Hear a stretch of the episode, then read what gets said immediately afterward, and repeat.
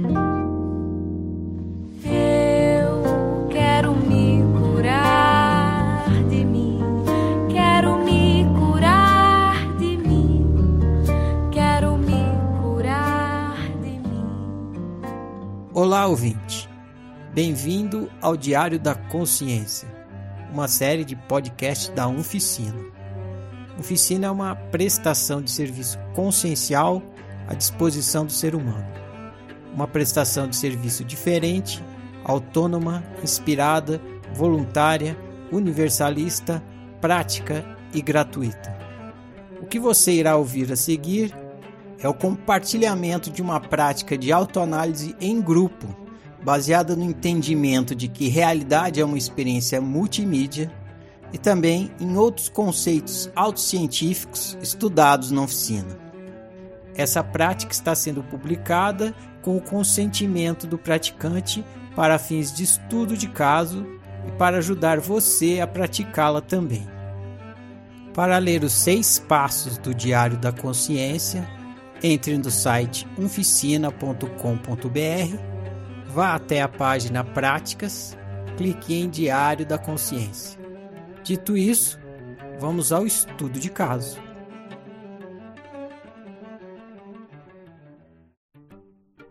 Passo 1 Realidade objetiva. Ande pela memória e encontre um ponto de dor emocional, um ponto de sofrimento. Descreva o que aconteceu nesse ponto. Descreva apenas os fatos, apenas a realidade objetiva.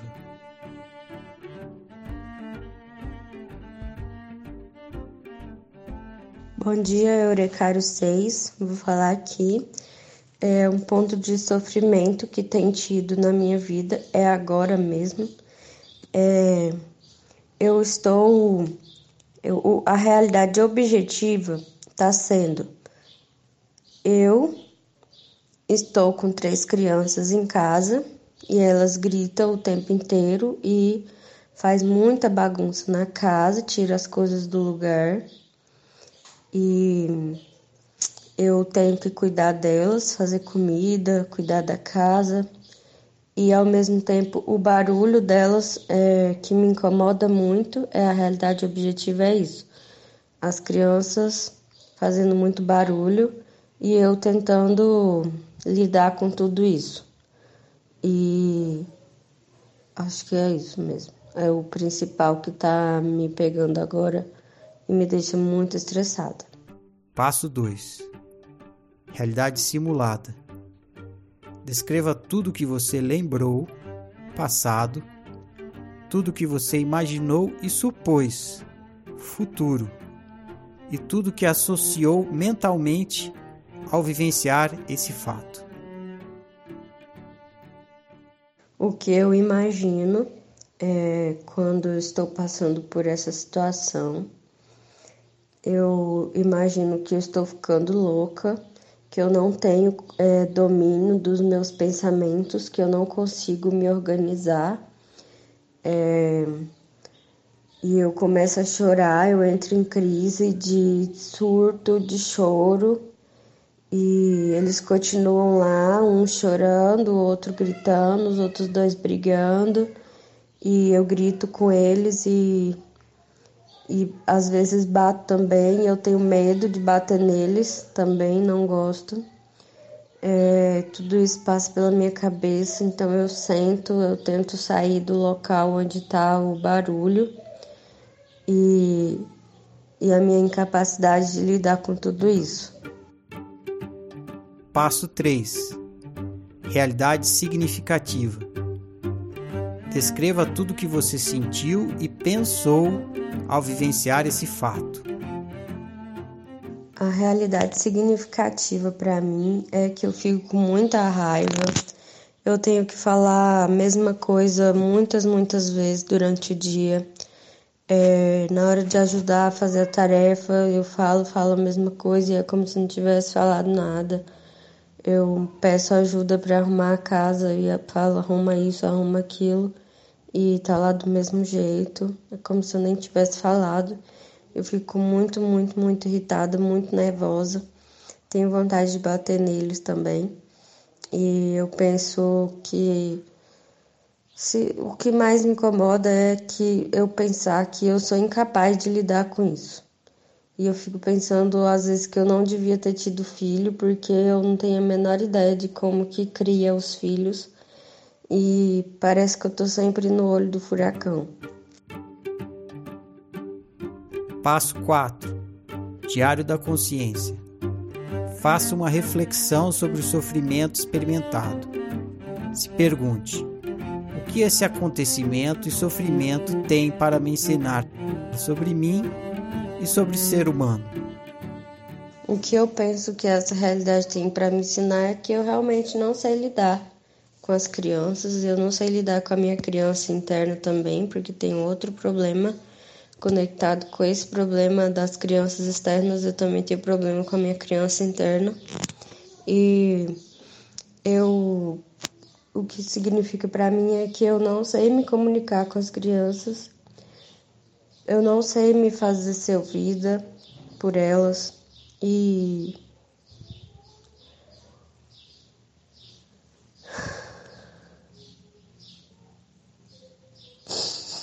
É o que eu sinto em relação a mim mesma também. Que as crianças me tiram do sério, desordenam toda a minha vida, toda a minha organização. E é isso que é a consciência é que eu não eu não sei me comunicar com a minha criança. Eu não sei fazer ela me obedecer também. Eu fico com muita raiva. Que vou lá e faço, faço as coisas, construo todo um castelo. E a criança vai lá e derruba tudo e bagunça tudo. E aí eu tenho que fazer tudo de novo. Eu tô cansado disso. Passo 5. Feedback coletivo. Dê um feedback visando ajudar seu colega a ter mais clareza sobre o ponto de dor que ele está analisando. Pode fazer perguntas, dar opiniões, propor análises e reflexões. Beleza? É, então, sobre a história que você contou é, e conhecendo sua história de vida deu para ter uma boa noção do que se trata. É, seu ponto de dor, né, da realidade objetiva é que você tem três crianças em casa e elas gritam muito e, e desobedecem você, fazem bagunça. Você acha que tá ficando louca, que não tem domínio de seus pensamentos, que não consegue se organizar, que entra em crise, chora, surta e isso ocasiona em, em má convivência com eles, porque você grita, bate, sente raiva. É, isso te gera um incômodo, você se sente incapaz é, e, e pela lógica você acha que não deveria, deveria ter tido filhos, porque você acha que você não tem nem ideia de como criar. É, então, beleza, né? O que, que essa história sua tem para contar? Você tá. Você carrega algumas crenças que te fazem mal. E eu decidi analisar algumas delas para ver se eu consigo te deixar mais perto da solução do problema. É, você fala várias vezes que não sabe lidar com as crianças, que não sabe lidar nem com a própria e que com as suas crianças físicas. Isso é uma crença também, né? É... Então, o seu problema se baseia na, na dificuldade de comunicação com as crianças, tanto as externas, seus filhos biológicos, é, seus filhos físicos, quanto a sua criança interna. Isso, isso te tira do sério isso te deixa em desordem. É, você não tem autoridade, você se sente sem autoridade porque eles desobedecem, né? Isso te gera muita raiva. Beleza. É, qual foi a análise que eu fiz? A, analisando pelo Quatrix, o seu bicho e a criança estão em desarmonia com o adulto. É, todos nós, todo ser humano quer o bem, o bom, o caro e o vero, né? E você quer o bem e o bom. Você quer o confortável e o prazeroso. Você quer o bem-estar. Então, a sua raiva indica o que você não quer, né? E o que você quer ao mesmo tempo. Então, você quer o bem-estar, você quer a ausência de barulho, você não quer bagunça, você quer autoridade, você quer que eles te respeitem. E quando você não tem isso, você você perde seu equilíbrio, né? Só que tem um, tem um fator aí nessa, nessa equação de que você está lidando com três crianças. Então, assim, é punk mesmo. Nem imagino, assim, mas suspeito que seja uma coisa de, de louco mesmo. Mas o fato é que você tem três crianças em casa. E criança é criança sendo criança. Isso é um fato. É... Eu vou ler aqui o que que é a criança lá na definição do livro do Casa da Razão, tipo assim, pra gente entender como que elas, elas só estão sendo elas mesmas. Então, criança, assim como o bicho, também não tem a menor ideia do que é passado e futuro. O que sei, quero. Aliás, o que sei e o que quero e entendo é de brincar, me divertir e ter prazer. Sou criança. Toda e qualquer abstração é incompreensível. Se é bom, eu quero. Se é ruim, eu não quero. Tudo muito simples, direto e sem abstrações. Então é com isso, é com isso que você lida todos os dias, desde que você acorda, né? É com criança sendo criança. E ao meu ver, não é a reação delas em si que está te causando toda essa dor. É, esse caos externo que você tem na sua casa, na sua realidade, se ele fosse só externo, você estaria lidando melhor com ele. Tipo assim, deve ser cabuloso, né? Você ter gritaria o dia inteiro de criança. Só que se você tivesse em paz consigo mesmo, não te afetaria tanto, né? Você estaria lidando melhor. Então vamos, então vamos tentar lidar com um problema que a gente pode mudar, que é você mesma. Porque as crianças, as três, elas, elas vão estar tá sendo crianças, assim, é, essa fase delas vai ser a fase delas até, até trocar de fase. Então é uma coisa que você tem que lidar. Só que ela pode ser menos, menos dolorosa se você estiver em harmonia interna. É, então vamos, vamos analisar aqui como é que você pode ter mais harmonia interna. É, ah, outra coisa antes o que você pode fazer para amenizar, né? É, a única coisa assim que você pode fazer é ensinar a disciplina às crianças. Só que você fala que você não tem, né, que tipo assim, você sente falta em você mesma e dificuldade para ensinar. Aí então que começa onde que eu acho que está o, o ponto aqui. É, a sua casa, tanto casa física quanto casa interna, ela, ela se considera incapaz de governar, por acreditar que o, que o seu adulto não governa nem a si mesmo e quem, quem dirá suas crianças. Então, você está com um conflito aí de bicho e criança versus seu adulto. É... Então, como que a gente desenvolve o adulto? É, fazendo perguntas e questionando tudo, é, inclusive seus pensamentos. É, você fala, tem um pensamento que você tem que ele é recorrente, que ele é o seguinte: eu sou capaz, é, ou, ou seja, você se acha incapaz. Isso é uma crença que você tem. Só que essa crença sua, então, tipo assim, se você for usar o seu adulto, você vai questionar essa crença. Essa crença é minha mesmo? Porque ou ela é uma criança que veio lá da minha infância, às vezes a minha mãe me falou e eu acreditei e agora tá me martelando aqui e eu tendo que lidar com, os meus filhos, essa crença, Juliane é incapaz, ela é verdadeira? Eu acredito que não, porque se você pôr a prova, você vai ver o mesmo.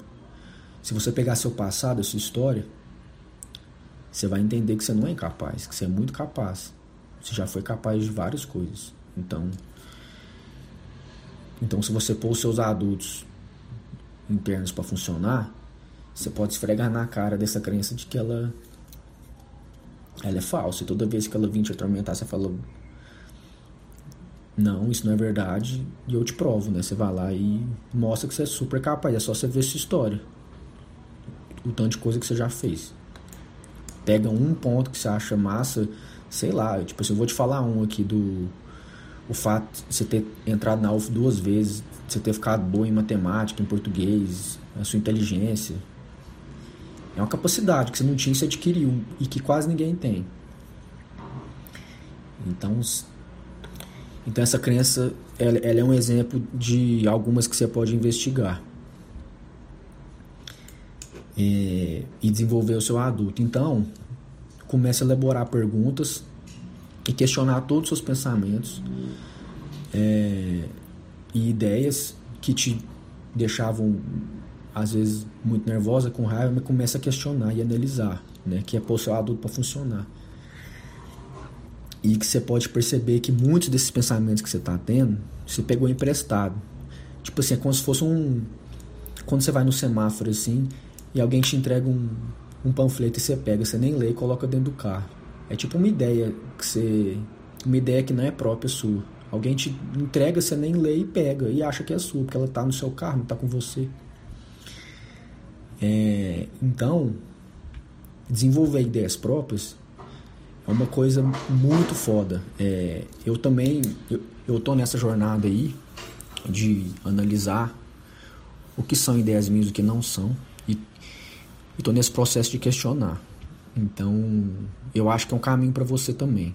Você tem vários pensamentos, várias ideias e que muitos, mas muitos deles podem não ser seus. Pode, pode ser que você pegou emprestado e está e tá ferindo sua unicidade, porque não é você. Então, acho que a maneira de desenvolver o seu adulto é questionando, se questionando tudo. É, mas aí você falaria, ah, Alex, mas aqui em casa é uma gritaria o tempo inteiro e tal, a minha realidade é outra. Eu tenho que atender meus filhos e cuidar da casa e, e, e etc. O dia inteiro eu tô com eles, tenho que olhar eles. Como que eu vou ter tempo a questionar meus pensamentos? Então, sua realidade, ela é nível hard mesmo, mas, mas tem como achar solução. É, eu coloquei uns uns adesivos assim de papel aqui na minha cama para uns lembretes que eu acho que eu tenho que, que ter todo dia que eu acordo, né? Que é sobre eu desenvolver meu adulto, né? Do Quatrix, eu questionar minhas ideias e desenvolver e ter ideias próprias. Eu, eu acho que isso que faz um adulto bem estruturado e não harmonia na casa. E você vê o que é ideia sua e o que não é. Que você pode. E a vida entra em harmonia muito mais fácil. Eu também estou nessa jornada. Então, uma dica que eu te. É, uma ideia né, que eu te sugiro é que você, cara, acorde todo dia e, e esteja ciente que a sua batalha diária, vai ser essa. Tipo assim, é de acordar já com, com esse pensamento, você já vê peraí, ontem eu errei isso aqui, hoje então eu já vou ficar esperto com isso. Você já sai da cama pronta para essa batalha. Eu acho que essa é só a guerra interna, particular. É você desenvolver seu adulto. Então, anota em todo, em todo canto da casa, põe lembrete na cozinha, na pia, na geladeira, no quarto, e esteja sempre ali lembrando de que você você não é as suas ideias que você acha que você tem. Você pode desenvolver próprias ideias. Para você desenvolver um adulto e ter autoridade sobre si mesmo e sobre as crianças.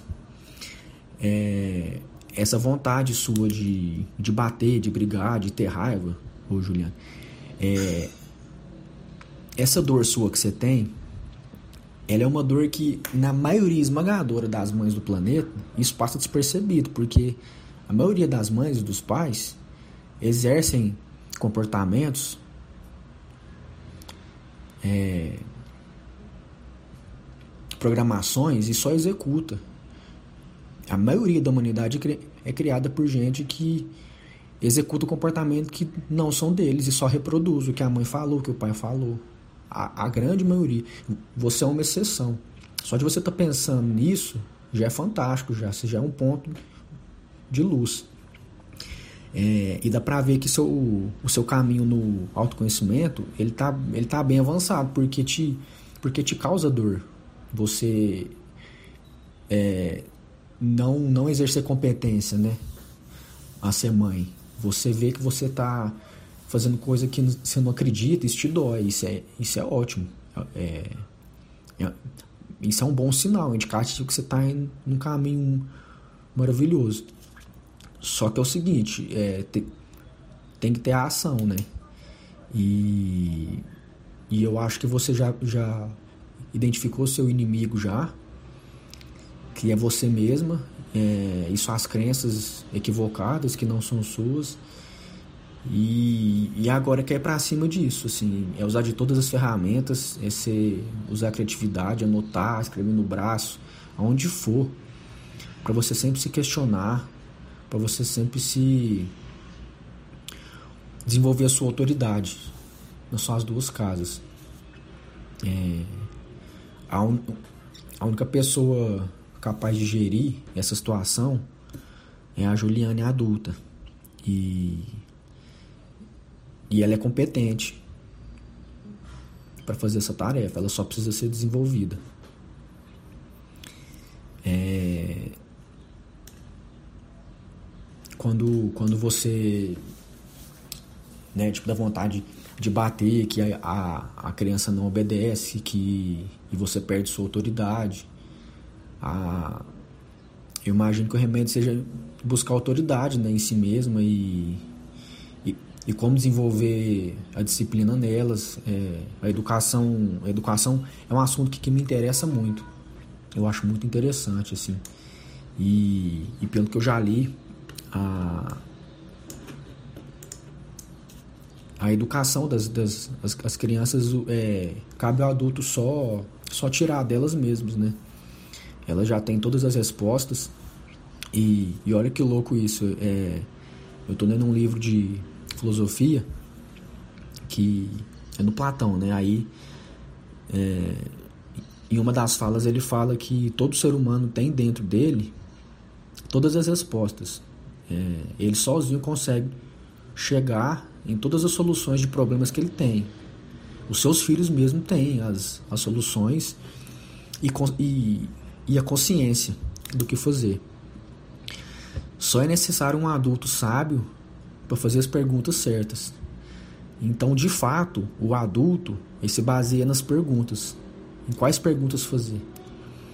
Então, eu realmente acho que seu caminho é, é desenvolver seu adulto, fazer perguntas, é, é filosofar, é ter o senso crítico, é, é tentar ver a vida como um, uma coisa pedagógica para te ensinar. E eu sei que não é fácil, é, só que eu, eu super acho que você é capaz, que você é competente para fazer isso. E eu sempre eu sempre quis ver assim, a humanidade sendo sendo guiada por adultos mais conscientes, né? E, e guiando crianças conscientes.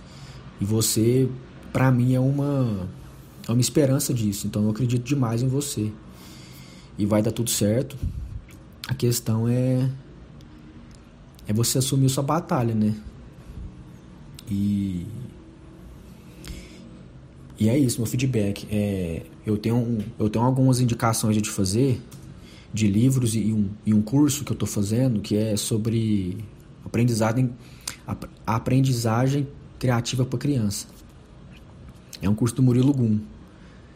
É, aí se você tiver interesse, aí depois você me procura que eu, eu te passo as minhas indicações aí que pode, pode ser útil a você, beleza? Então tchau, boa semana aí e obrigado. Vamos lá. Sua reclamação é em relação aos seus filhos, suas crianças. Começou falando que são as crianças gritando e fazendo barulho, né?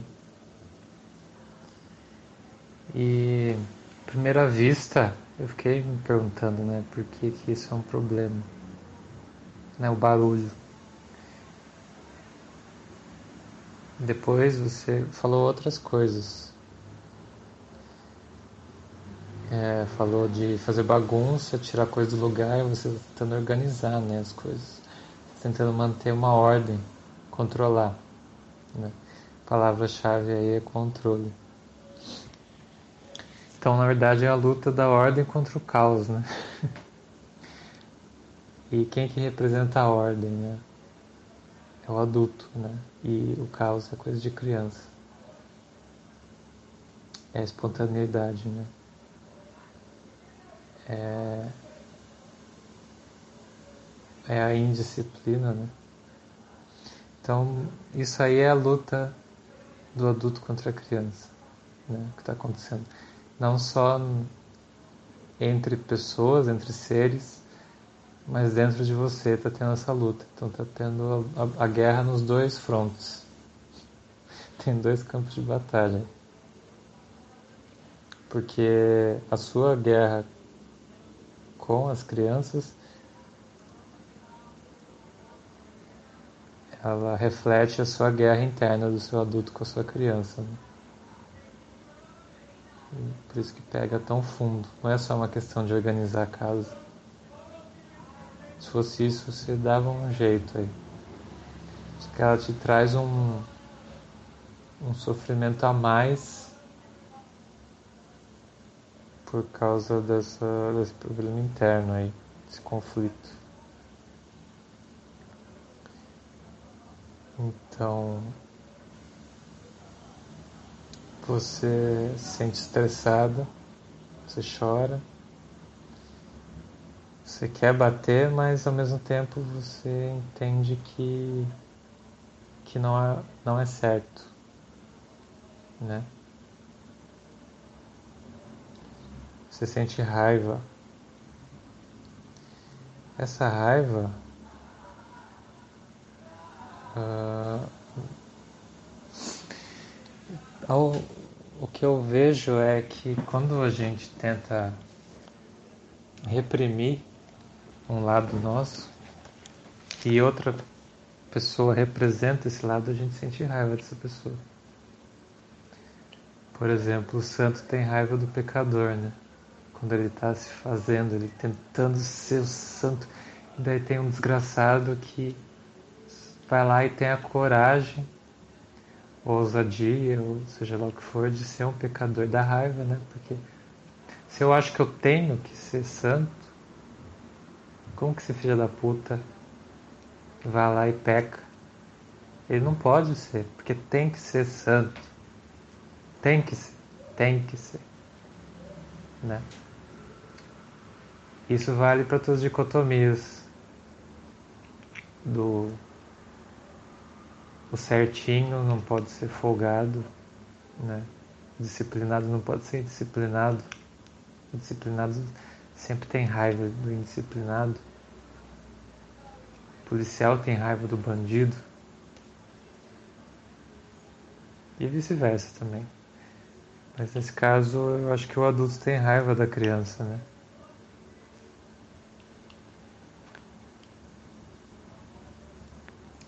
Eu não ouvi a sua história, né? Mas eu, eu vejo algumas coisas que você falou, por exemplo, eu tenho que fazer comida, cuidar deles e da casa. Você falou. Você, isso é o que você quer ou o que você acha que você tem que fazer? Você gosta? Você queria estar fazendo outra coisa? O que, que a sua criança acha disso? Interessante que enquanto o seu adulto está governando na sua cabeça e a sua criança está reclamando, eu acho.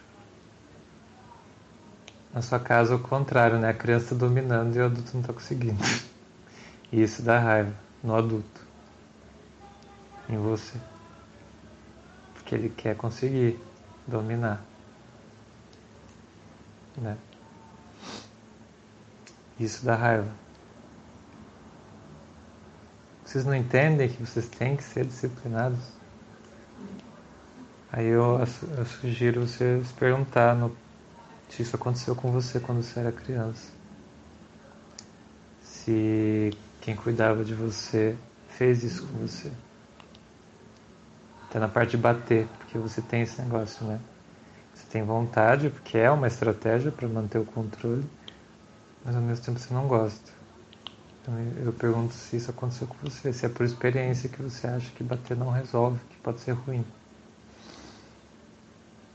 E se mesmo assim essa experiência te fez achar que você tem que ser disciplinada, controlada, adulta, organizada. Quando que você começou a querer isso?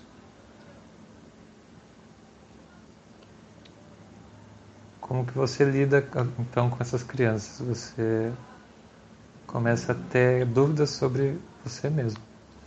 Que você não consegue se organizar, não consegue controlar os pensamentos, não consegue se comunicar com criança, nem interna nem externa. Você não consegue fazer eles te obedecerem, controlar, né?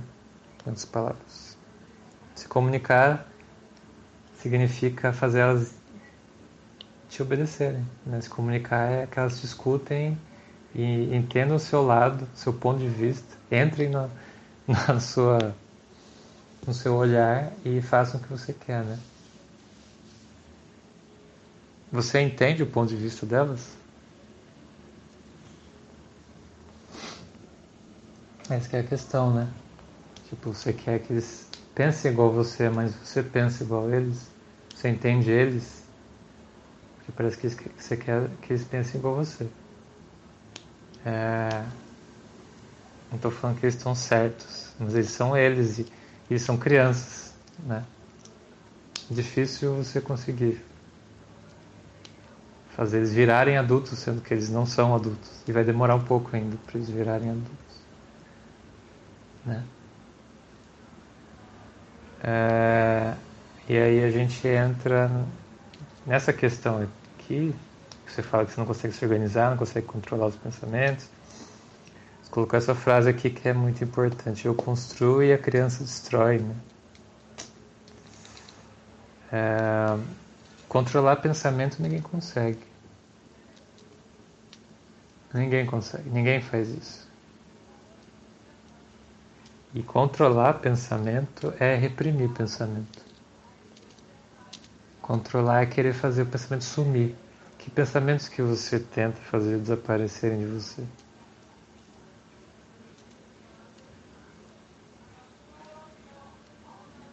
É... Eu já tive um tempo assim. Eu tenho uma experiência nessa questão de tentar controlar pensamentos e de construir a criança destruir. Então daí você, tudo isso né, que eu estou falando, você vai ver se, se é o seu caso. Ah, comigo era assim. Esse negócio de eu construir é eu pensar assim, a partir de hoje eu vou fazer tal coisa todo dia. Por exemplo, vou na academia todo dia. Só que era uma coisa que só uma parte minha tinha decidido e não tinha nem perguntado para as outras. Era tipo a disciplina. Não importa o que aconteça, eu vou na academia todo dia. E acabou, ponto final. É decidido, porque eu tenho que ir na academia todo dia. Sem falta, sem choro nem vela. Se vier aquele, aquela vozinha lá, ai, mas eu não tô afim hoje, não, foda-se, eu vou na academia. Isso é controlar o pensamento. Você não deixar o pensamento de hoje eu não tô afim, eu quero ficar em casa tomando sorvete. Não, não, não vai ter sorvete. Vai ter academia todo dia. Isso é controlar. Né? E o que acontece depois de uma semana ou duas disso, desse, dessa ditadura dentro da sua cabeça? começa a se sentir mal, você começa a até ficar doente às vezes, ou você começa a ficar exausto, não aguentar sair da cama, pensar, puta que bosta que é a vida, né? É, e você incontrolavelmente desiste. Isso que a criança destrói, não é? Pelo menos para mim era.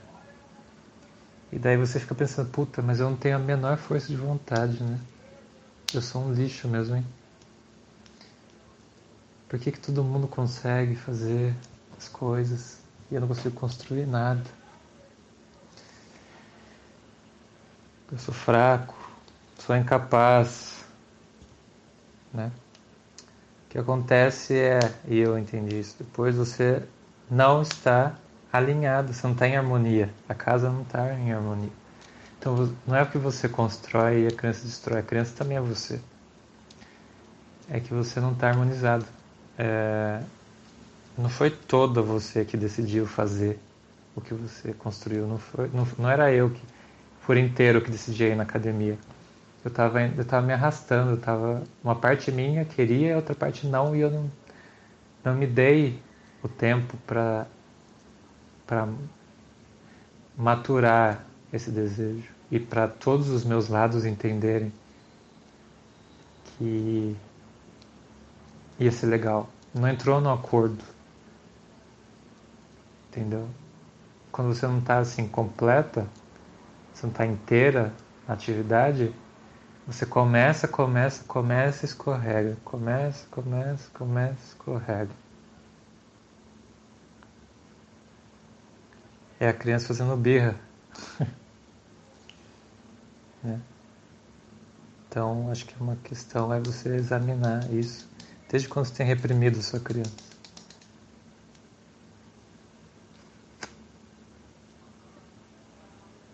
Quanto de criança você faz? Do que você tem medo se você ouvir mais a sua criança? Da desordem?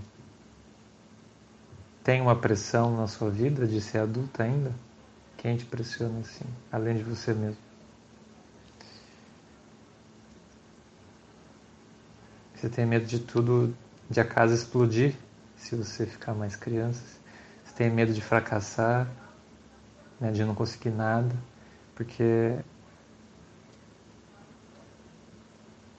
sem esse equilíbrio você não vai conseguir construir mesmo, porque a criança vai destruir tudo. Você não pode ignorar a criança.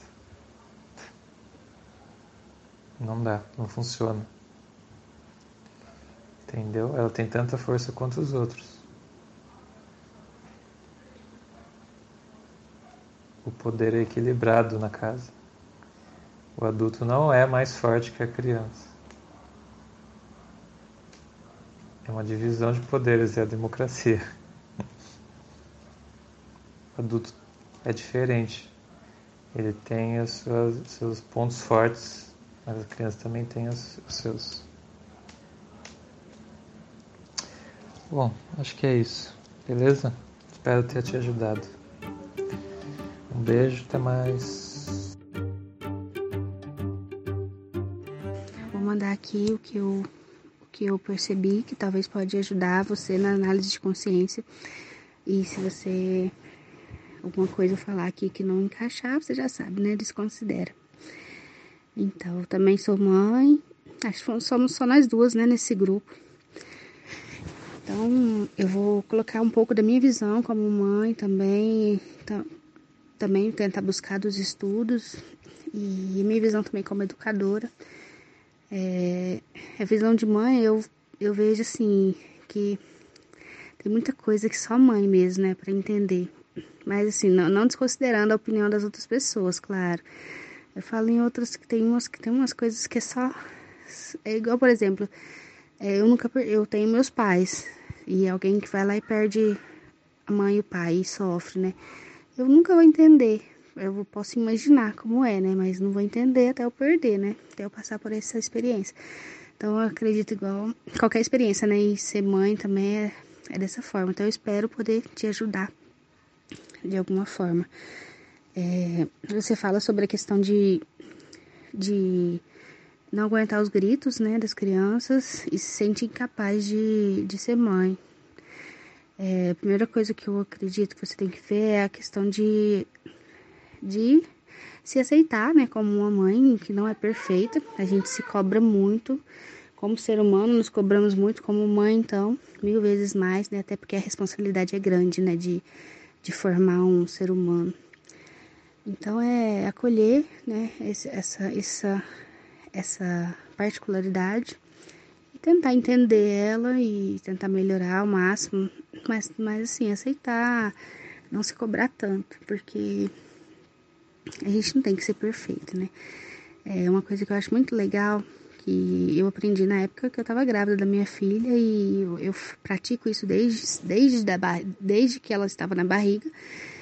É, e depois também comecei a praticar com os meus alunos e eu, eu já vi resultados, que é a gente a gente se abrir para as crianças, que o adulto tem mania de separar muito o mundo, o adulto, o mundo da criança. Eu, eu nas minhas lembranças, assim, eu começo, quando eu começo a pensar sobre isso, eu tenho essa, essa lembrança de, enquanto a gente é criança, parece que é um mundo tão, tão diferente e longe da gente, o mundo do adulto, parece que é tudo separado. Então, é, eu comecei a praticar isso assim, desde a barriga, desde que eu estava grávida, sempre conversei com minha filha sobre tudo que estava passando comigo. Né, a partir das 20 semanas eles já escutam. E desde então eu sempre converso. É claro, não sou perfeita. Tem hora também que a gente esquece disso, mas é um detalhe muito importante. Eu gostei muito desde que eu aprendi isso e já vi resultados. É, é a gente se abrir, sabe? Abrir o nosso mundo para o mundo da criança, abrir o nosso mundo para ela, para ela se sentir integrada também e entender o que se passa com a gente. Então, é, eu acho que é uma coisa que pode ser legal é você se abrir com seus filhos, né? principalmente nesses momentos aí complicados, você sentar com eles, explicar o que está acontecendo, explicar que você não está suportando, que é, né, que é uma característica sua, você não aguenta os gritos, eles não entendem, talvez porque criança ama gritar, né? E para eles não entendem que isso pode ser ruim para outras pessoas. Então você explica, olha, não está legal para mim, eu não, não eu não me sinto bem. Vamos, vamos, o que a gente pode fazer para resolver isso? Então, colocar a criança também para para conversar e para é, colocar ela ali como ela se vai se sentir importante de estar participando do seu mundo e de estar tentando resolver um problema ali com você. Então, acho que vocês podem sentar e tentar ver isso. É, tentar colocar algumas regras, não é não ser um caga-regra, porque eu, vejo, eu também tenho a sensação de que, de que é, e, assim, eu, eu também me coloco no, no lugar, né? É, a gente, como que a gente copia as coisas dos nossos pais, a copia, a gente aprende, né? O, o que os pais fizeram com a gente. Eu imagino que você deve ter muitas regras em casa e tá se esquecendo, inclusive, da sua criança, né? É uma coisa que eu queria ter falado no início sobre a sua criança eu acho que antes de tudo é trabalhar a sua criança. É, talvez você esteja esquecendo dela, né? Esquecendo que ela existe, esquecendo que você tem uma criança aí que, que quer, quer lazer, quer fazer as coisas que gosta e que não gosta desse mundo de adulto chato, né? Que é só regras e, e as coisas chatas da vida que são importantes, mas que ela não entende que seja só isso e não quer que seja só isso, aí ela briga, né? Então, é... retornando porque eu queria ter falado isso primeiro, acho que a primeira coisa que você tem que fazer é, é isso, é trabalhar a sua criança, lembrar dela, conversar com ela também, a criança interior, e dar, dar esse espaço para ela. Combina com seu, com seu esposo, de é, não sei se você fica em casa e ele trabalha, se for assim, a hora que ele chegar, nem que seja meia hora, deixa as crianças com ele, vai, vai caminhar, fazer alguma coisa que você gosta, nem que seja um banho demorado, né? Alguma coisa que você goste tipo, é para um tempo para você, né? Tenta fazer isso todo dia. E aí voltando na, nas crianças, eu acredito que o melhor é conversar, mesmo elas sendo crianças, elas vão entender, elas vão, vão gostar muito de participar, de estar participando do, do seu mundo, que para elas é, é, como se fosse outro mundo, né? O mundo de adulto. E, e é isso, e é tentar impor, impor não, é conversar e tentar combinar, né? Fazer alguns combinados com elas, por exemplo. Os gritos que te atrapalham, então tenta combinar com elas. Olha, não tá sendo legal esses gritos, eu não dou conta, não, não estou conseguindo, está me fazendo mal os gritos, então vamos combinar? Vamos gritar só lá fora? Ou, ou vamos gritar só em tal horário? né? Então vocês podem conversar e, ver, e entrar no consenso. É, as crianças gostam muito disso. Deixa eu ver o que mais. Sobre a questão de você se sentir incapaz. Eu, eu também não concordo. Você, pela sua história, você é totalmente capaz. E você tem toda a capacidade para transformar sua vida no que você quiser. Então, acredita nisso. Bola para frente que você vai conseguir, sim. Você é capaz, sim, de ser o que você quiser. É... Eu coloquei aqui também de falar a linguagem das crianças, né? Então, por exemplo, se você precisa que elas colaborem de alguma forma é, em casa, por exemplo, por exemplo, você falou que elas fazem bagunça, você arruma e elas vão lá e bagunçam, faz os, faça os combinados com elas, com elas e fala, tenta falar na linguagem delas, é, é, talvez tentar fazer esses combinados de forma mais divertida, por exemplo, sei lá, cria alguma algum desafio para elas arrumarem as coisas, por exemplo, olha, quem arrumar o quarto primeiro, é, vamos ver quem vai arrumar primeiro, enfim, acho que isso pode ajudar. É, acho também sobre a questão de, de bater, né, que você falou que também não gosta. É, você pode talvez trocar por, por, a gente chama de cantinho do pensamento, né? Você colocar a criança ali para pensar mas o cantinho do pensamento não é legal se você só coloca a criança ali no canto e vai e sai, né? Ele serve para você ir lá e conversar com ele, fazer ela entender e pensar sobre o que ela fez, sobre o que, pode melhorar, o que, que deve melhorar, né? O que, que não foi legal.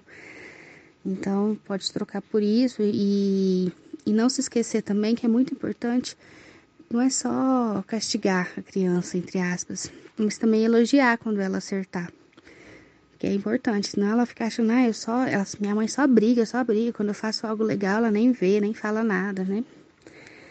E é isso, e é o último detalhe que eu anotei aqui, que eu vou te contar que eu faço muito, eu, eu também, apesar de, gosto, eu amo crianças, né, tanto é que eu trabalho nessa área, é, mas também eu não suporto gritos, não suporto barulho, é, então eu sempre gostei do berçário. Aí o pessoal fala assim, nossa, que loucura, né? Porque no berçário é onde os bebês mais choram. Mas eu prefiro o choro dos bebês, para mim é diferente. É, o choro é por algum motivo, não é uma coisa assim sem motivo. Ele tá chorando por alguma coisa, eu vou lá e resolvo, pronto, acabou. Mas gritos de criança, criança ali gritando o tempo todo, eu não suporto.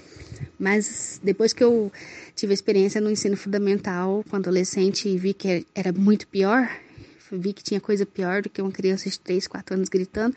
Eu até aprendi a lidar com elas. Tive, depois disso eu fui, me coloquei na experiência de ficar com uma turma de 3, 4 anos e gostei. E, e criei uma estratégia para quando eles estão ali, por exemplo, no pátio ou na sala gritando muito. E, e assim, é o momento delas. Eu deixei elas brincando, criança não, não sabe, eu, eu não acho, não é legal você você põe a criança a brincar, mas ela tem que ficar sentada, sem fazer nada. Né? Então, quando eu, eu minha, pelo menos na minha turma, a criança, é hora de brincar, eu deixo correr, gritar, fica à vontade. Então, o que, que eu faço? Porque eu não suporto os gritos. Eu uso fone de ouvido. é uma estratégia. Então, talvez você arruma aí um tampão, fone de ouvido, aqueles bem bom mesmo, que a hora que ele estiver gritando, mas claro, depois que você já impôs os limites, porque eu acho importante sim é fazer os combinados, da hora certa de gritar ou não. Fez os combinados, agora é, hora de, é a hora que vocês combinaram que eles podem gritar e você não tá aguentando, coloca o fone de ouvido. Né, uma coisa que vai abafar aquele som e vai diminuir. É uma dica minha que eu uso e gostei. Para mim funciona, dá muito certo. Mesmo sem música ou com música, tanto faz, mas abafa o barulho é muito bom. Então, espero que eu tenha ajudado de alguma forma. Gratidão pela, por, ter, por ter compartilhado a sua história. Foi muito bom. E até mais.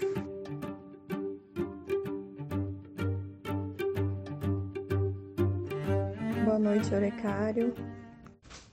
Então, eu vou começar falando aqui, né, com relação à sua dor né? É, você colocou a questão das crianças fazendo barulho, né?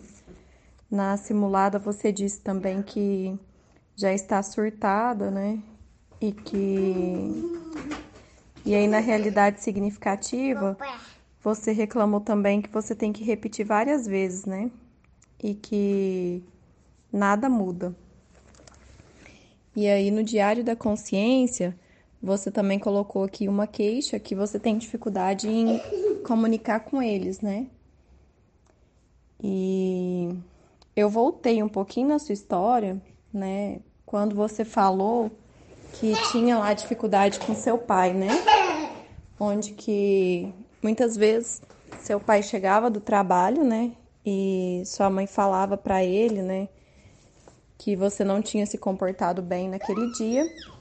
E aí seu pai simplesmente te batia, né? Sem nem conversar com você, sem nem te explicar o motivo. E eu acho que por conta dessa sua experiência, né? Eu acho que você tem receio, né, de repetir isso com seus filhos. E você deve lembrar de quando isso acontecia e você não quer bater neles, né? Você não quer que aconteça a mesma coisa. E aí eu vou compartilhar um pouquinho, né? Eu também sou mãe e meu filho tá com dois anos e oito meses. Então, eu passo, né, por uma situação parecida aí, né? É... Só que é diferente porque eu tenho só um filho, né? E você tem três.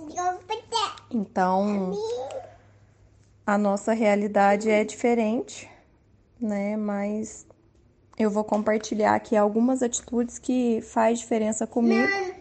Não quer dizer que sempre funciona, mas que na maior parte acaba que dá certo. Né? Então, sempre que eu quero que o meu filho faça alguma coisa, é, eu procuro negociar com ele. Por exemplo, é, a gente pede, né? Eu e meu esposo, a gente pede para ele ajudar a cuidar do, do cachorro que nós temos, colocar ração para o cachorro, né? E aí, meu filho sempre ajuda e quando ele termi termina de colocar a ração para o cachorro, como forma de agradecer, né, de certa forma, pelo trabalho que ele fez, é, a gente dá uma, um agrado para ele. Né? Quase sempre esse agrado é um Danone. Então, assim, já virou rotina. Todo dia, né? Ele mesmo se prontifica para cuidar do cachorro, né? Ele mesmo sabe, já que é a hora de colocar a ração para o cachorro, e ele mesmo lembra é, eu ou meu esposo. E pede para a gente para poder colocar a ração, né? A gente ajuda e ele coloca e aí ele recebe a bonificação dele que é o Danone. E outra coisa aqui, né? Não, não que eu tô falando que é o que, que acontece com você, mas é o que eu faço, né? É, com meu filho, é sempre na hora de conversar com ele, né, para falar sobre qualquer assunto, até mesmo quando é com relação a alguma punição mesmo, é, tento manter a calma e abaixar, né, assim, para ficar na mesma altura que ele e conversar com ele, olhando sempre no olho, né? Tento escutar o que ele tem para falar e sempre falo baixo, porque eu acho que grito acaba que eu entro na questão do exemplo, né? Se eu não quero que meu filho grita, eu também não grito com ele. Então é uma prática, né, aqui da minha casa onde nós procuramos não gritar, a gente procura sempre falar baixo, sempre conversar. E funciona muito também. Mamãe. Eu falar para ele que se ele não for bonzinho, né? Se ele não se comportar bem, que ele vai ficar no cantinho do pensamento, que ele vai ficar de castigo, né? Que ele não vai assistir o desenho, que hoje é uma das coisas que ele mais gosta, né? Então, ele já sabe o que ele gosta e o que ele não gosta. Então, quando eu apresento uma forma de punição, eu falo que se ele não comportar, se ele não me ouvir, né, ele vai ficar sem aquela, aquela coisa que ele gosta, ele acaba refletindo e aí ele entende. E aí a gente, é, tanto eu quanto meu esposo, a gente sempre procura conversar com ele e falar para ele, né, o que ele fez de errado, mas a gente sempre explica também o que, que é o certo e procura perguntar para ele se ele entendeu. E aí ele responde que sim. Mas assim, é, não é todo dia, né, que vai ser flores. As crianças também têm sentimentos. É, às vezes elas também não estão num bom dia, né? Assim como acontece com, com nós adultos. E eu procuro sempre respeitar o espaço, procuro sempre conversar, né? Mas a maternidade é um desafio contínuo, né? E outra dica que eu tenho aqui para você, não sei se você consegue, mas né, é o que eu tenho feito, é dividir o cuidado das crianças aí com seu companheiro, né? Deixar as crianças com ele uma parte do dia para você cuidar das suas coisas, né? É, mas sem ter que ficar de olho nelas, né? Para você conseguir concentrar em alguma coisa Igual eu tenho o hábito, né, também de usar o fone de ouvido, igual a, a Claudinha também falou que usa muito, né? E eu ganhei um foninho sem fio e é o melhor presente no momento, né? Eu aproveito ele é, bastante e eu sempre faço o seguinte: eu deixo meu filho com o meu esposo, né, meu esposo de olho, porque ele tá numa fase também que ele não para um minuto. E enquanto isso, eu vou lavar as louças, né, ouvindo o que eu gosto. E eu faço aí quase todas as minhas atividades de casa dessa forma. Então, é um jeito que eu encontrei, né, de ter um momento para mim, mesmo que não seja um momento total, porque é um momento que eu tô conectada comigo, mas eu tô fazendo meus afazeres mas eu não estou ali atenta né, no, no que o, o meu filho está fazendo. E isso me ajuda. Então, é isso. É... Gratidão por compartilhar aí sua dor, né? Espero ter contribuído também, passando aí um pouquinho da minha da minha realidade para você, né? E tamo junto aí. Um grande abraço.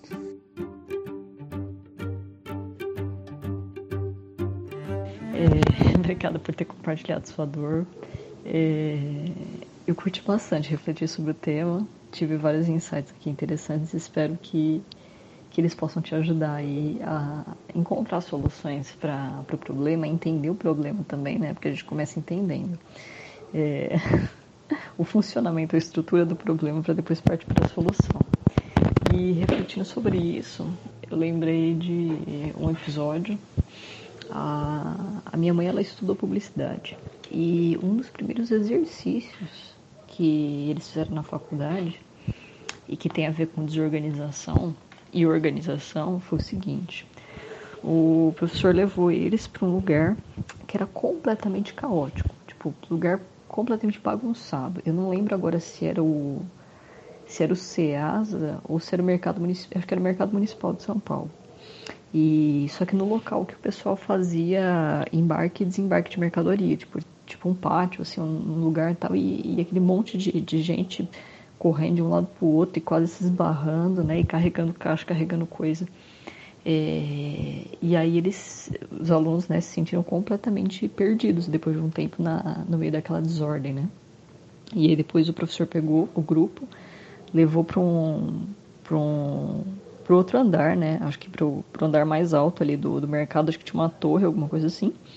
É, e falou: Bom, agora vocês olham para baixo e me falam o que, que vocês estão vendo. E a hora que eles olharam para aquela confusão lá embaixo, é, ela parecia completamente organizada. Porque as pessoas. É, elas se, se. Acho que elas se acostumam ao caos, né? Então, você olhando de cima, você vê como se tudo ali fosse um único movimento é, as pessoas desviando uma das outras, as coisas acontecendo simultaneamente. É, é como se você olhasse um formigueiro de cima, parece uma muvuca. Mas é, tudo aquilo ali está se movimentando e cada coisa entrando no seu, no seu eixo, né, no devido tempo e, e funcionando, né? Apesar do caos funcionando. Apesar do caos e no meio do caos, né? É, e com o caos. Então, a ordem, ela existe no meio do caos, na minha visão. Mas é uma questão de ponto de vista. Você enxergar a ordem depende de onde você está observando. Então, deixa eu, deixa eu seguir o roteirinho aqui. É, eu vejo que o seu conflito, e ele acontece de duas formas, né? Entendo que ele é dentro de você e fora de você. É, mas ele acontece basicamente em torno de um ponto, que é o controle, né? É poder estar no controle para criar a ordem. E, e na verdade, as, algumas vezes, né? E, e eu acredito que nessa situação que você descreveu que você vive, talvez isso faça sentido. O controle é, ele é uma, uma coisa que se, que se dá ali pela força, mas ele pode se dar também pela estratégia, né? É, você está lidando, você Ju, com quatro crianças, na verdade. As suas, as suas três crianças, né? E sua criança interna. Então, pensa bem. É, se você tentar agir na base da, da, da, força da resistência, né? Da disciplina, é, elas vão ganhar, elas vão ganhar no grito e na força, né? É, é um jogo aí, se você for colocar na, na, na ponta do lápis, é, que possivelmente está perdido. Então, eu acredito que a saída interessante aí é o seu, o seu adulto usar o controle é, pela inteligência, por, por ao desenvolvimento de algumas técnicas aí. Mas eu vou falar um pouquinho melhor sobre isso. É, imagina que você está num cabo de guerra, né? Que foi o exemplo que eu dei agora, né? De, de força versus inteligência. É, elas estão, as crianças estão puxando para um lado, o, o adulto, né? Que é você e o seu adulto interno também, estão puxando para o outro lado só que o seu desejo não é estar numa guerra, você deseja paz. Então, numa situação de cabo de guerra, da onde que, como que a paz pode surgir aí? É, eu vejo aí do, do, dois modos assim de, de primeira mão, né? Se a, não existir a necessidade de ter o cabo de guerra, tipo, se você largar o cabo e você for pro mesmo lado do, do, do outro que está puxando, não tem guerra mais, tem concordância, né? Ou se os dois desistirem de puxar o cabo, não tem mais guerra, tem concordância. Então, é, é, a paz, né, ela é um consenso. Hoje você está do mesmo lado de cada um respeitar o lado do outro. Só que a criança não saca disso. A criança, ela tá ali sendo criança, né? É, e, e os conceitos, né, da, da, os conceitos assim que eu digo, a forma como ela vê o mundo, a forma como ela entende, o que ela busca é completamente diferente do que o adulto busca. Então você não consegue se comunicar com o indiano falando alemão, pensando que eles, que eles não têm nenhuma, nenhuma língua em comum, né? Que eles não têm ali um, um inglês em comum que, que dê para fazer o intermédio, não dá. É uma comunicação que não se estabelece. Então é, tem que rolar aí uma forma de, de, de ter esse intermédio, né? De fazer uma ponte entre o que faz sentido para a criança e o que faz sentido para o adulto. Só que como isso é uma, é uma coisa lógica, uma coisa estratégica, só o seu adulto pode tomar essa, essa postura. É, por outro lado, uma coisa interessante que é, eu percebo aí é que você tem problema com essa criança, você descreveu isso, né? Do tipo, ah, eu não, eu não eu gostaria de deixar minha. Pelo, pelo que eu entendi, eu acabei não notando quando você falou, mas que a sua criança interna é reprimida, então você gostaria que ela se expressasse. Só que você está ali de, diante de três crianças se expressando é, e você descreve que está ficando louca. Então, pensa bem, será que não pode fazer parte do método, da estratégia traçada pelo seu adulto, é, curar a sua criança interior, estabelecendo uma relação boa com as suas crianças é, externas aí, né, com seus filhos? Então, a sua criança interior, ela está precisando se expressar.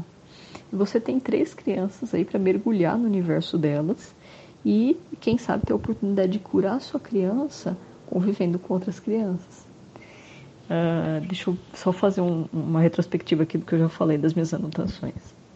Hum... Assim, é, então como a, a, essa, essa busca da criança vai ser pelo, pelo que é gostoso, pelo que é, pela liberdade, né, tudo, é, eu acho que é importante desenvolver formas de, de contrabalancear isso, né? De, é, igual a, a Cláudia falou, que eu achei genial, né? É, abrir o seu mundo para elas, mas saber entrar, saber estar dentro do mundo delas também. É, por exemplo, tem um, um exemplo que eu sempre lembro, que eu morro de rir com ele. É, a minha mãe tinha uma amiga que era psicóloga e ela estava andando com a criança dela no shopping. Tipo, criança de. Ah, devia ter lá entre seus dois e três anos, né? É, e a criança pegou e se jogou no chão, birra, né? E começou a gritar.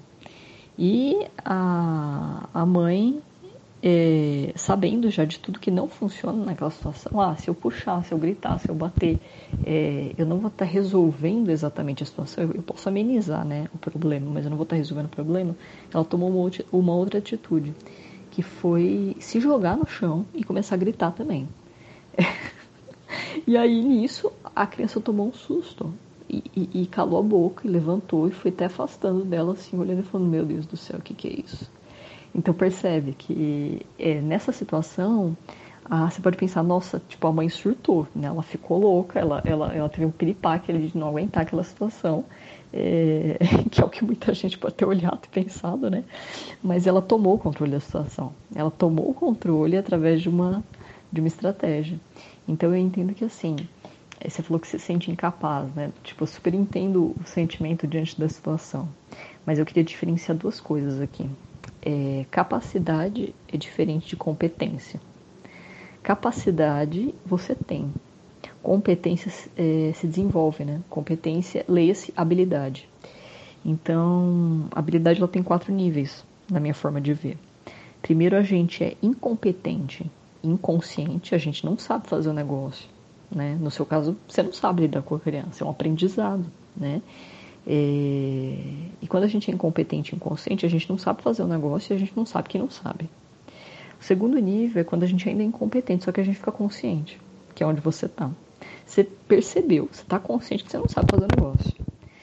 É, desenvolvendo um método, estratégia, treinando isso, né? É, estudando ali o mundo da criança, a forma como ele funciona, é, a lógica da criança na forma como ela funciona, você começa a se tornar competente e consciente né? Então você come, você sabe, você começa a aprender a fazer o negócio e você está consciente ali daquela habilidade. Você sabe alguns passos a passos, você começa a aprender algumas estratégias ali, é, enfim. E quando aquilo se torna totalmente natural para você, é a competência inconsciente. Tipo, já é tão simples para você fazer aquilo que é natural. Então, é, esse processo de aprendizado ele é natural para tudo que é novo na vida, né? Tudo que a gente começa a fazer é, a primeira vez, né? O, outro exemplo aí que eu lembrei agora, o, o Ferrari com o skate, né? É, ele falou, ah, eu treino várias vezes a mesma coisa e aí depois eu passo para outra manobra, né? É, então, entender, né, é, assumir a sua incompetência para algumas coisas faz parte de você tirar um pouco a atenção desse processo, entender aquilo que você não sabe respeitar. Falar, beleza, eu não sei, que, que eu vou fazer com isso? Né? É, na sequência, eu pensei, e curiosamente eu pensei no mesmo exemplo que o Alex te deu, que é o, o curso Criando Crianças Criativas, do GAN. É, eu não cheguei a fazer ele ainda, eu tô com ele aqui na fila. Eu, eu fiz um curso do GAN sobre criatividade, excelente. Estou fazendo um outro agora, né? E, e está na fila mas ele vai justamente nessa pegada, né? E muita coisa que a, que a Cláudia comentou. Então, como que eu entendo o universo da criança, né? É, como que eu, que eu gero ali uma brincadeira para tipo, ah, quem gritar primeiro perde, ou a hora do grito, né? Vamos gritar naquela hora, vamos sair todo mundo na janela em tal horário e gritar, tipo, e gritar até acabar o ar do pulmão, depois a gente faz outra coisa. É, que mais? Como que eu gasto a energia da criança? A criança é uma pilha, né? É uma pilha. E a gente está no meio da quarentena, você imagina. Quer dizer, a quem imagina é a gente, né? Você está vivendo a coisa.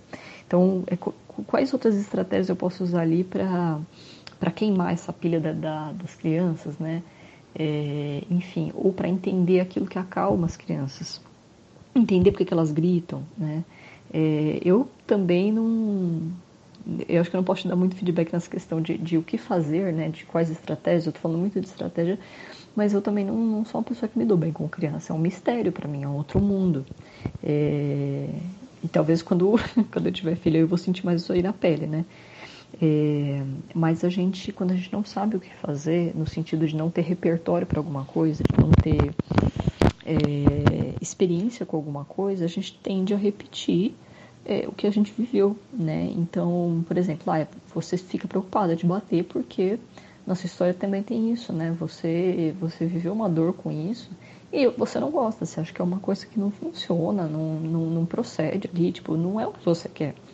Mas qual que é a alternativa para isso? Né? A alternativa ela precisa existir, ela precisa ser aprendida, né? A, a gente não nasce é, com competências, a gente vai desenvolvendo competências. É, enfim, para não dizer que não falei das flores, a gente nasce competente em ser a gente, né? Mas é, isso é uma coisa que a gente tem que descobrir. E na questão das habilidades, cada habilidade é uma coisinha que a gente tem que ir lá e, e fuçar nela tal e, e, sacar o funcionamento e treinar também, né? Praticar aquilo ali e, e conseguir se tornar, né? Competente e consciente naquilo ali, conseguir tornar aquilo natural senão a gente vai só repetir é, a nossa história. Então, ah, o método de controle quando você era criança era, era bater, era gritar, tal. Na falta de alternativa, aquilo ali é o que está internalizado, é o que vai vir à tona e aí você vai olhar e falar, putz, mas não é o que eu queria. Mas então precisa criar o contraponto, com, contraponto, que é ter outro repertório, ter outra resposta, ter outro, ter outro arquivo ali, né, para executar. Então é isso. Acho que acho que foi essas foram as minhas reflexões. É, que mais? Ah, não, tem um outro, uma outra coisa aqui. É, eu acho que eu já eu comentei um pouquinho sobre isso, mas eu vou reforçar aqui que é, é essa questão de abrir mão do controle, né? Por exemplo, o seu adulto, o seu adulto interno, né? E você, enquanto mãe, acreditam que a, que a ordem é necessária, né? Então, tipo, ah, nossa, eu tenho que arrumar a casa, tem que deixar tudo limpo, tal, não sei o quê. E algumas vezes eu observei, né, a pessoas na experiência de ser mãe e muitas vezes a, elas, como uma forma de, de é, aliviar essa tensão, elas não se cobravam tanto na questão de limpeza e organização. Então, assim, é, é muito diferente, né? Você conseguir manter a organização no contexto onde tem criança, você manter a organização numa casa que, por exemplo, você está sozinha, né? Se organiza suas coisas, você respeita a sua organização. As crianças não. Então, às vezes, é mais interessante ali você pensar primeiro no, bem, no seu bem-estar e no bem-estar das crianças, em estabelecer essa harmonia ali entre vocês, do que ficar tentando botar tudo em ordem em volta, né? É uma coisa assim um pouco secundária. E você pode avaliar isso também ver se você acha que faz sentido. Se, por exemplo, aprender a soltar um pouco aí essa a questão da, da, da organização, da ordem, da, da coisa, é, não te ajuda também a desapegar um pouco do controle. E porque pensa bem, lembra de quando você era criança. Quando você era criança, provavelmente você não estava preocupada se as coisas estavam organizadas, né? Criança e adolescente tem muito o que a gente chama de é, minha bagunça organizada. Tipo, tá tudo um caos mas é, se ele precisar achar a, a escova de dente, a, a, o tênis, a camiseta, o brinquedo, ele sabe onde é que está ali no meio da bagunça. É, e às vezes tá no meio da bagunça e não dá tanta importância para ela, é, digo assim, não tanta importância para ela quanto você dá para o seu bem-estar é, psicoemocional, é também uma estratégia. É você no controle de si. E aí vai chegar uma hora que você vai parar ali para arrumar tal, enfim mas não colocar isso como prioridade, porque quando você coloca isso como prioridade, é o seu adulto te massacrando também, falando, olha só, porque não sei o que, você, você não controla, você não consegue manter a ordem, o silêncio, a organização, enfim. É... Então é isso. Abrir mão um pouquinho, né, do controle para estar no controle de outro modo, estar no controle na linguagem do outro, no caso, na linguagem e na lógica das suas crianças externas e da sua criança interior. Ah, outra coisa, Ju, é que, desculpa, acho que é o cansaço agora no final do dia. Eu não lembro se eu falei isso. Realmente, eu terminei de gravar o áudio e, sumiu da minha cabeça. Mas, enfim, se eu tiver falado, é, desculpa repetir. É, no momento que eu falei da oportunidade de você curar a sua criança interior é, na convivência com as suas três crianças, inclui aí você saber se divertir com elas, né? Dar vazão a a tudo aquilo que a sua criança, que você sentir que a sua criança precisa da vazão, você ter a oportunidade de fazer é, ali junto com as suas crianças, né? Então, se for é, brincar de alguma coisa, se expressar de alguma forma, não ser adulta, né? é, no momento de estar ali com elas. Claro que, tipo, ser adulta você precisa, né, por, por conta da posição de mãe, e, e ali você tem que, você que gere, né, as coisas. Mas é, curar a sua criança aí envolve é, também você você dá vazão a essa expressão, a isso que está sendo reprimido, que é da onde vem a dor, né? Da, uma das dores da, da luta entre o seu adulto interno e a sua criança. É, fora a questão de cuidar do bicho, né? Porque você está precisando de duas coisas, que é o, o, o que é bom e o que faz bem, né? Mas o que, o que faz bem, no caso da, da criança, né? As coisas que são gostosas, você de repente pode descobrir e explorar é, justamente no contexto que você está vivendo. É isso. Então fico adendo. um beijo, galera. Tava pensando num feedback para te dar aqui, mas tava esperando seus colegas. Primeiro, foi bacana todos que você recebeu aí, né? Vários, de várias direções, né? Uns mais práticos, outros mais reflexivos. Que vai o meu.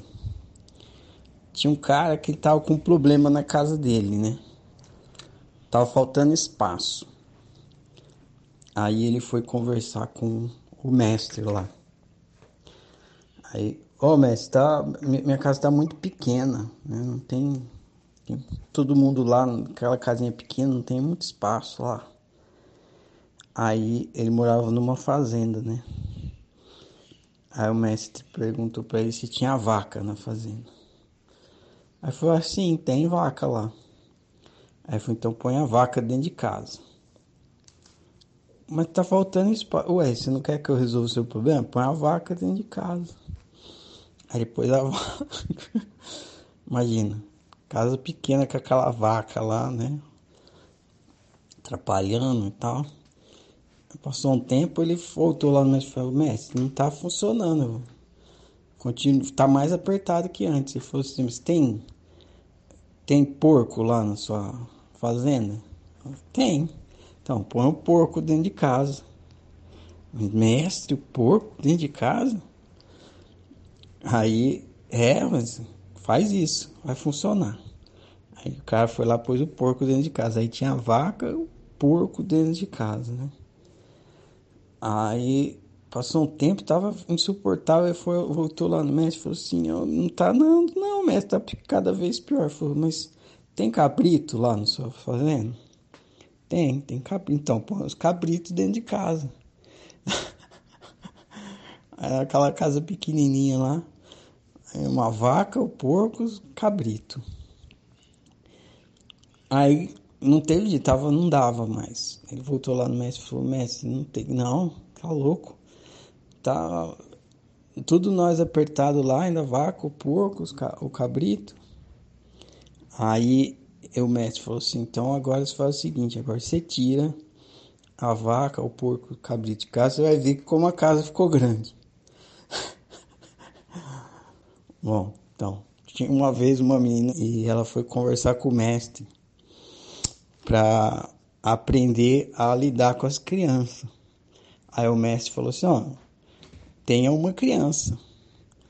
Aí ela foi lá e a vida dela virou um inferno. Aí voltou no mestre, o mestre falou: ó, então tenha outra. Aí ela piorou, né? Aí voltou lá no mestre e falou: tem a outra criança, três crianças. Aí ela foi ter as três crianças cada vez mais difícil, né? Entendeu? É o desafio, né? Tá, o desafio tá tríplice. Mas é o desafio convida a maestria, né? É, é o desafio que produz o mestre.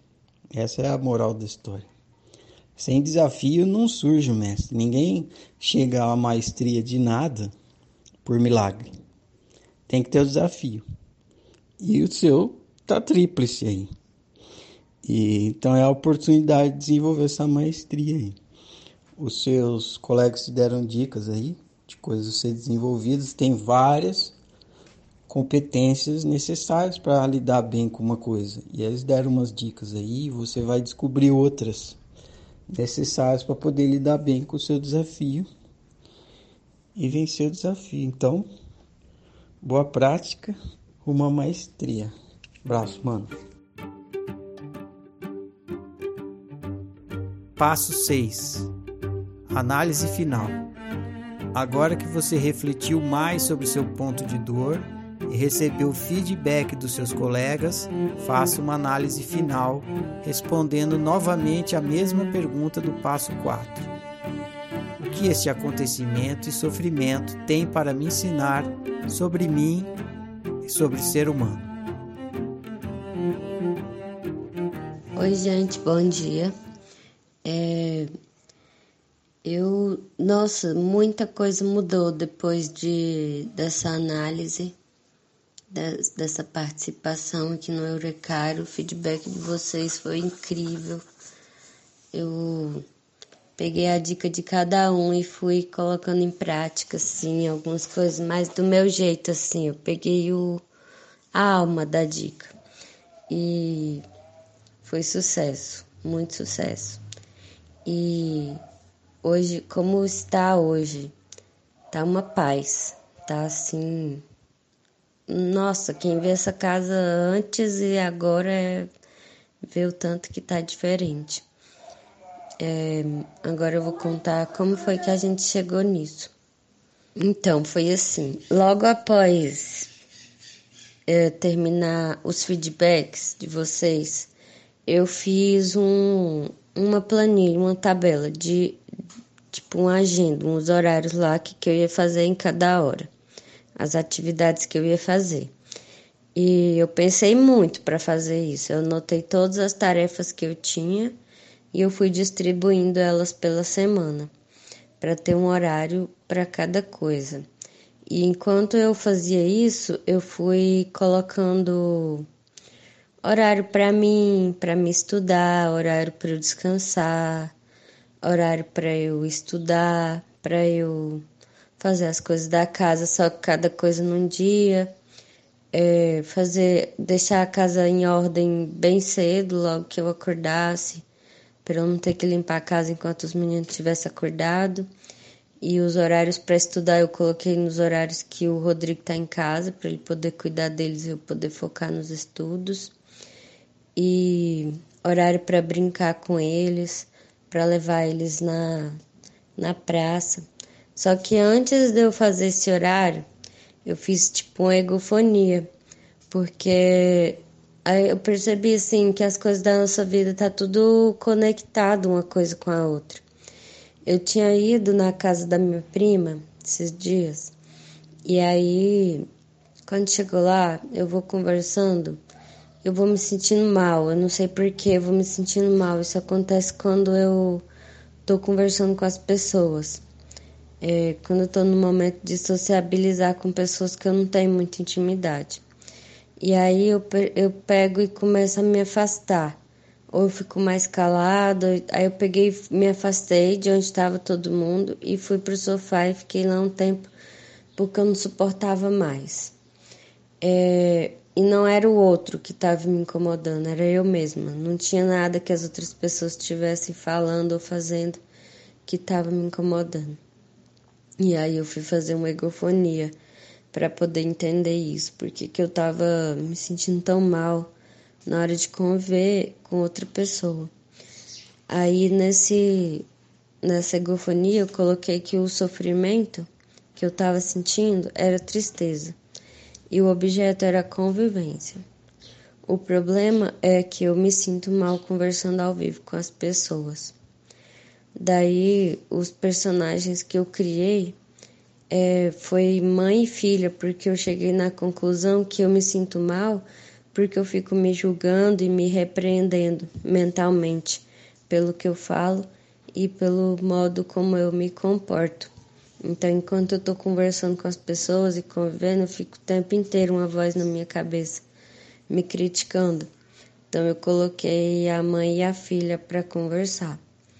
É, eu vou ler aqui para ser mais rápido, porque aí vocês vão entender melhor.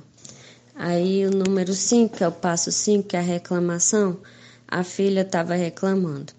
Mamãe, eu estou me sentindo muito mal porque você fica me julgando em cada palavra, me reprimindo, me colocando de castigo sempre que eu sou espontânea e converso com as pessoas. Você fica falando que eu não deveria ter dito ou feito aquilo porque você se preocupa muito com o que as pessoas vão pensar da Juliane. Que vão dizer que ela não é uma boa pessoa, que ela é burra, que ela só quer aparecer. Eu fico muito triste com isso, porque eu não posso conviver com as pessoas e me sinto travada, culpada até pelo que eu não fiz. Eu quero que você pare de fazer isso comigo e me deixe ser eu mesma. Deixa eu falar e agir como eu quero, sem me reprimir o tempo todo. Eu quero que você me aceite como eu sou, porque eu não sei ser de outro jeito. E eu quero ter amigos. Para mim é prazeroso ter amigos e é prazeroso ser eu mesma, sem você ficar me criticando na minha cabeça o tempo todo. Eu quero que você olhe mais para o que eu tenho de bom do que de ruim. Que você olhe para, para minhas vitórias e conquistas para o quanto eu faço a Juliane feliz buscando prazer e diversão em tudo. Aí o passo 6 é a pergunta: Eu quero saber, mamãe, por que você faz isso? Qual a necessidade de eu ter que fazer o que as pessoas querem? Ter que adivinhar um comportamento certo, não desagradar as pessoas. Você sabe que é impossível agradar os outros, com certeza, agradar todo mundo. Não dá. A gente só consegue agradar a gente mesmo. E eu gosto de conhecer, de ter amizade com as outras pessoas e você nunca deixa. Você me reprime tanto que eu não tenho nem habilidade mais para me divertir, para aproveitar a vida. E eu fico muito, muito triste com isso. Eu gostaria que você me entendesse e me deixasse eu mesma, sem me julgar o tempo todo. Aí o passo 7 é a resposta da mãe. Minha filha, eu sei que você não gosta disso, mas eu aprendi assim. Eu aprendi que eu não devo incomodar as pessoas, senão elas vão se afastar da gente. Eu aprendi que meu jeito de ser é errado e que eu não sou amada pelas pessoas e quando algo não acontece como eu acho importante, eu fico muito irritada. E você fala umas coisas estranhas e fica querendo ser o centro das atenções eu não gosto que você faz isso porque as pessoas percebem e vão desvalorizar a Juliane, vão chamar ela de infantil e egoísta. E eu fico tentando fazer você não ser assim. Mas eu estou aprendendo agora que você é a pessoa mais importante da minha vida. Porque se eu não te acolher e não te amar, as coisas vão fazer a Juliane sofrer e não sair do lugar. Eu entendo a necessidade de começar a observar mais e procurar valorizar as coisas que você diz e seu comportamento, te ouvir mais, conversar com você e até brincar com você para você aprender a se divertir mais. As pessoas têm seus próprios pensamentos e valorizam quem elas valorizam. Se elas não gostarem da Juliane sendo quem ela é, então não são boas pessoas para serem amigas, porque amigos de verdade gostam da gente do jeito que a gente é, com defeitos e qualidades tudo junto. E o gostar mais importante é o nosso próprio, e dos outros é consequência, é um bônus se acontecer. Você é uma criança muito maravilhosa, engraçada, inteligente, esperta, e eu vou permitir valorizar a sua espontaneidade, o seu jeito de ser pois não tem nada mais importante do que o nosso próprio amor. Aí o passo 8 é a explicação. O que eu entendi dessa conversa interna é que a minha criança precisa do acolhimento da minha mãe interna, que a minha criança quer permissão para brincar à vontade, sem a repressão da mãe na hora de conviver com as pessoas, não ficar se preocupando com o que as pessoas vão achar do que eu falei e de como eu agi. Me abrir mais para minha espontaneidade sem noia e amar a minha criança como ela é, conversar, explicar as coisas, agir juntas para o melhor da minha vida acontecer. O passo 9. O meu novo jeito de viver vai ser deixar em paz a minha criança ao conviver com as pessoas, sem criticar, sem depreciar, sem me culpar por algo de errado que possa ter feito ou dito. Incentivar a minha criança a brincar mais aprender a brincar com os filhos, e amar e respeitar todas as minhas crianças como elas são. E o passo 10, que é o lembrete, eu coloquei uma frase que é a criança é o brilho da vida. E os hashtag é autoamor e autoacolhimento. Depois que eu fiz essa egofonia, nossa, tudo mudou, porque fez um clarão assim, como que estava sendo também o meu relacionamento com os meus filhos. É, que é a mesma coisa. A mesma coisa que a minha mãe interna faz com a minha criança interna, eu também estava fazendo com meus filhos. Eu estava sendo muito rígida, muito crítica, não deixava eles brincarem, é, eles brincando me incomodava. Quando eles, a gente estava perto de outras pessoas, o comportamento deles, eu ficava julgando que as pessoas iam se incomodar. E aí isso aí tudo fez um sentido total, porque uma coisa encaixou na outra. E aí a mesma coisa, a mesma postura que eu passei a adotar comigo mesma, eu também passei a adotar com eles. E aí eu comecei a conversar mais com eles, ter um diálogo, brincar, é, levar para passear, que era uma coisa que eu não fazia, assim, não, não muito, de levar para passear, muito raro. É, eu combinei com eles também, eu fiz uma coisa que eu acho que foi dica das mães aqui do grupo, eu combinei com eles que se eles quisessem gritar e correr, para eles irem lá para fora, para a garagem, que quando estivesse dentro de casa era bem caladinho, quietinho. Podia falar mais baixo para eu poder fazer as minhas outras coisas. Então, eu comecei a conversar com eles do jeito que eu entendi que eu deveria conversar comigo mesma, com a minha criança e acolher mais ela. E eu, eu percebi assim que eu tá, cheguei num ponto que eu não estava conseguindo aproveitar mais nada. É, não estava conseguindo ter prazer com as coisas, era tudo muito sério. E, e essa minha exigência interna de ser séria ia totalmente contra a minha criança que gosta de, de alegria, gosta de pular, gosta de coisas espontâneas, de rir, de dar muita risada até morrer de rir. E, e com essa mãe tão rígida, a criança estava ficando muito abafada, muito de castigo. E, e aí ela ficava rebelde. Isso aí também reverberou na minha alimentação, que estava sendo um problema para mim.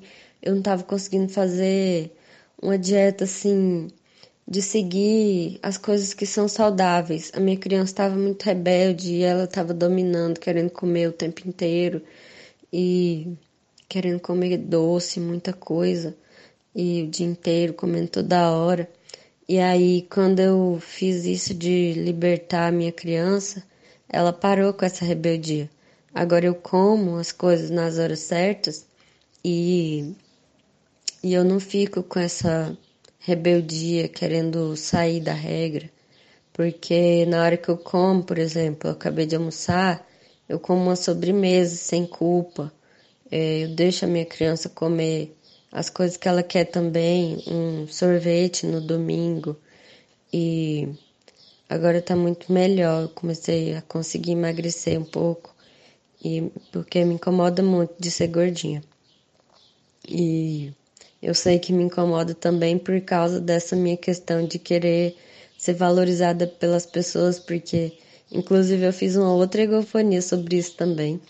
É, eu tô fazendo quase todo dia agora. Eu pego uma coisa que tá me incomodando e faço a egofonia, porque eu separei um horário para isso no meu, no meu, na minha agenda. E tá sendo muito legal, porque aí as coisas começaram a mudar muito, muito, muito. E eu comecei a mudar muito intensamente assim o meu comportamento. E as minhas análises estão mais profundas. Então essa parte da alimentação era outra coisa que estava pegando também e estava tudo conectado com, com, com a, a forma que eu estava convivendo com as minhas crianças, com a forma da minha criança interna, tudo conectado o tempo inteiro. O estresse também da casa não estava me deixando centrar para poder seguir uma dieta também, e a irritação. E aí tudo fez sentido, se encaixou e as coisas. Um problema era o mesmo que o outro problema, era tudo o mesmo fundo, que é essa mãe que quer o valor das outras pessoas, quer se sentir amada pelos outros. E, e, por, e para isso ela não se acolhe, não se ama do jeito que é, porque fica tentando se adequar a um jeito que os outros gostam, que as pessoas falam que é o bom, que é o certo, que é bonito. E aí eu fico tentando me encaixar nesses padrões para poder ser aceita e ser amada. É, mas isso é um grande erro. É, então, para eu, eu, por exemplo, eu emagrecer, o foco não é dos outros me sentirem, é, me acharem bonita, mas de eu, de eu me sentir bem, me sentir saudável, da minha criança ser acolhida, de eu comer as coisas que eu gosto, mas nas horas certas, na quantidade equilibrada.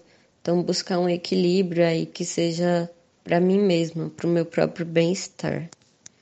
É, acho que é isso. Acho que eu contei tudo o que aconteceu. Muito, muito, muito foda todo esse processo que eu passei depois que eu comecei aqui no seu Eurecário. Tudo tá sendo muito incrível e mudando as coisas loucamente para melhor.